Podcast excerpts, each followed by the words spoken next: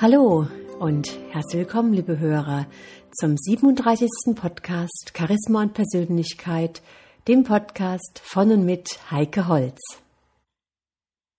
Ja, meine lieben Hörer, heute geht es um das Thema Glückspilz oder Pechvogel. Ist es eine angeborene Fähigkeit oder etwa antrainiert?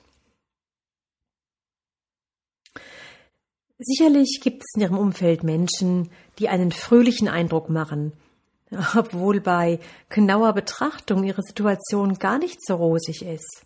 Und trotzdem verbreiten diese Menschen gute Laune, wirken zuversichtlich und sind schnell Mittelpunkt in jeder Gesellschaft. Und umgekehrt kennt jeder von uns auch Zeitgenossen, denen es so recht gut geht, die zumindest keine großen Probleme augenscheinlich haben, deren Job sicher ist, das Konto gefüllt und deren Privatleben auch in Ordnung ist. Und dennoch zeichnen diese Menschen sich dadurch aus, dass sie die reinsten Miesepeter sind.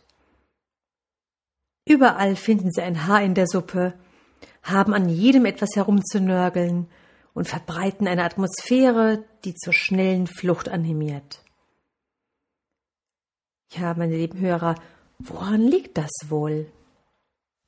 Der eine jammert und klagt über Missgeschicke, der andere beachtet sie einfach nicht. Manche Menschen scheinen von einem Unglück ins nächste zu tappen, und dann gibt es solche, die immer auf die Füße fallen, egal was sie tun. Und ist dieses Dasein oder auch die Einstellung des Pechvogels oder des Glückspilzes nun vorbestimmt angeboren oder eher antrainiert? Vielleicht schauen wir erst einmal, wie es hier um unsere Grundeinstellung steht. Versetzen Sie sich einfach mal in folgende Situationen und was Sie dann so spontan im ersten Moment aus dem Bauch heraus direkt denken. Erste Situation. Überraschend haben Sie die Konkurrenz ausgeschaltet oder einen großen Auftrag erhalten. Was denken Sie jetzt? Da ist irgendetwas faul? Oder eher, ich wusste, dass ich es schaffe. Zweite Situation. Ihr Partner ist auffallend aufmerksam und ließ ihnen die Wünsche von den Augen ab. Denken Sie jetzt eher, das geht nicht mit rechten Dingen zu, vielleicht betrügt er mich. Oder meine dezenten Hinweise auf einige Missstände waren nicht umsonst. Dritte Situation. Ein Sonderangebot wird Ihnen in einem Geschäft vor der Nase weggeschnappt. Denken Sie jetzt eher, die hatten ja überhaupt nur ein einziges Exemplar, das ist Betrug. Oder vielleicht habe ich mir das Geld gespart. Mein Fernseher ist noch gut, einen neuen brauche ich momentan gar nicht. Nächste Situation.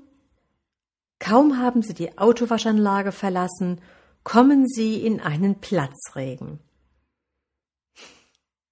Denken Sie jetzt eher, das passiert immer nur mir, schade ums Geld.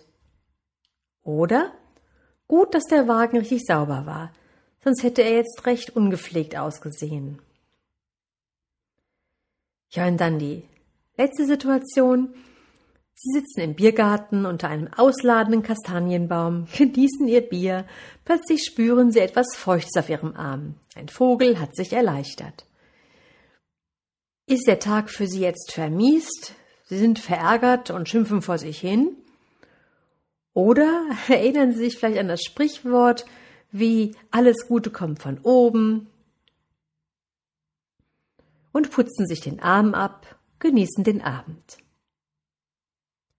Die Antworten, meine lieben Hörer, die bringen es an den Tag, wie sie mit den alltäglichen Situationen grundsätzlich umgehen, ob sie dem Glück eine Chance geben oder nicht.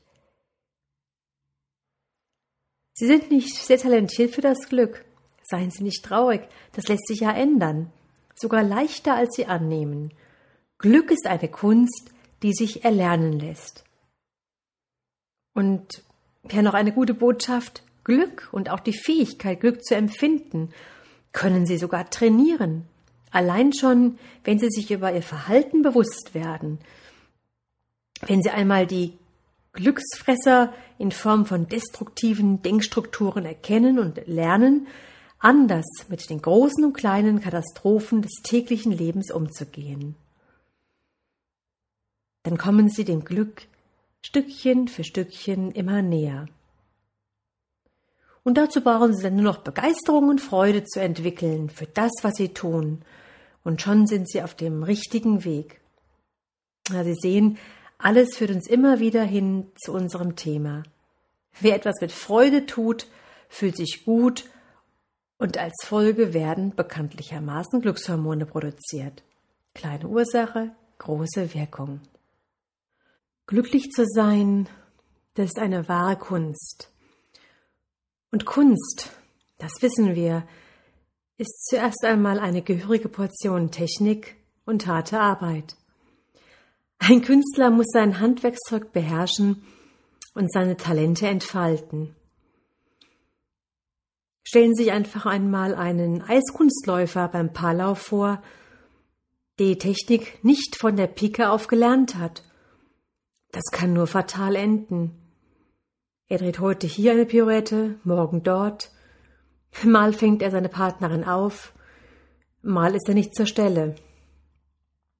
Ebenso der Skiabfahrtsläufer, der nicht die Technik beherrscht. Er wird schon beim ersten Buckel aus der Piste geworfen.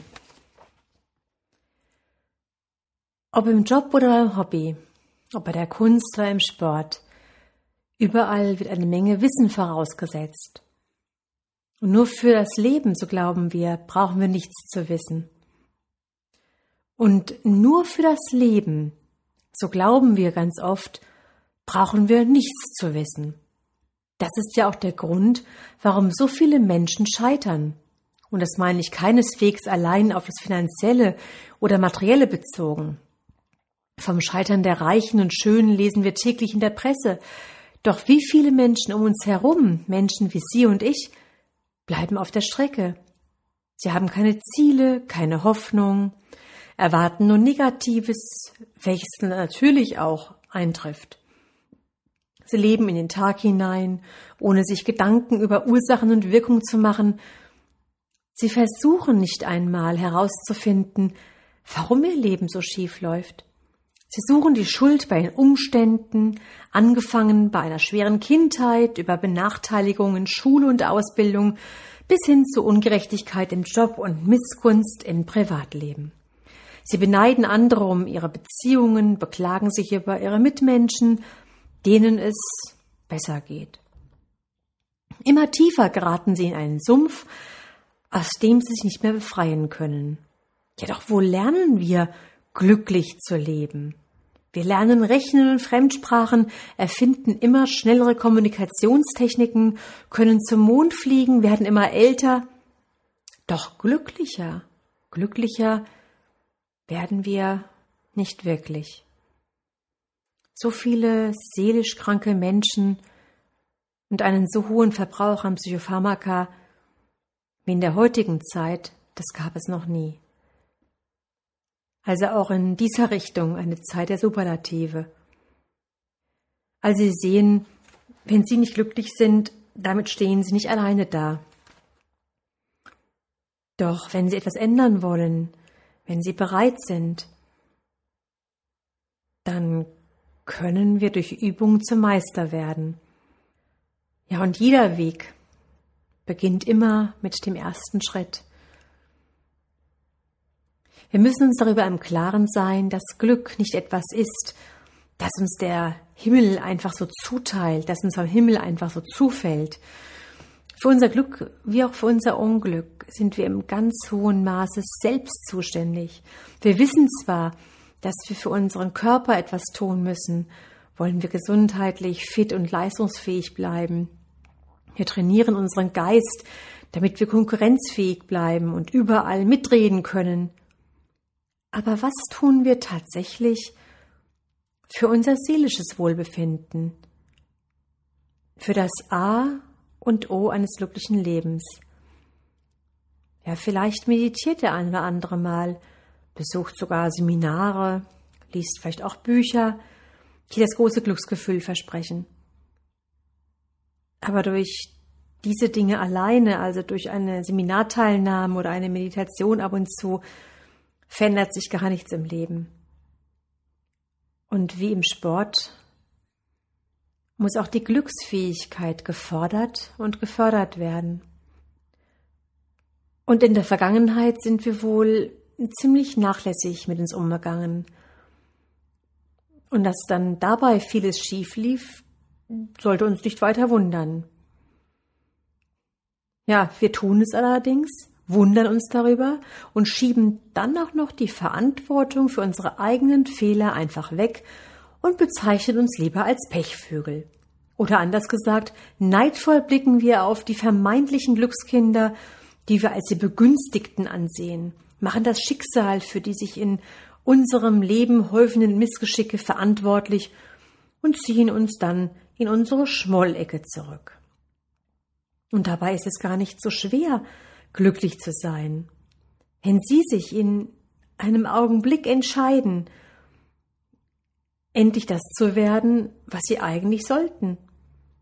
Ein Profi oder ein Künstler im Studienfach Leben mit der Spezialisierung auf das Gebiet Glück. Hört sich vielleicht im ersten Moment bisschen blöd an, doch auch Laozi sagte schon, der Mensch hat es in der Hand, sein Schicksal zu gestalten. Und je nachdem, ob er sich durch sein Benehmen dem Einfluss der segnenden oder der zerstörenden Kräfte aussetzt. Und genau auf diesen Nenner, meine lieben Hörer, können wir auch die Glücksformel bringen, die wir hier entwickeln können. Die Qualität ihrer Gedanken ist die Basis für ihre Lebensqualität. Glückliche Menschen sind solche, die den positiven Teil ihrer geistigen Kapazität aktivieren. Glückliche Menschen sind solche, die den positiven Teil ihrer geistigen Kapazität aktivieren. Sie schalten einfach nur ihren Kopf ein, und zwar beide Gehirnhälften. Sie lenken ihre Gedanken bewusst in die von ihnen gewünschte Richtung. Und je mehr wir uns auf etwas konzentrieren, je intensiver wir uns mit einer Sache befassen, desto stärker werden die entsprechenden Vernetzungen in unserem Gehirn aktiviert. Denken Sie in Lösungen, fällt Ihnen die Lösung ein. Konzentrieren Sie sich aufs Problem, dann bekommen Sie es auch nur noch etwas größer.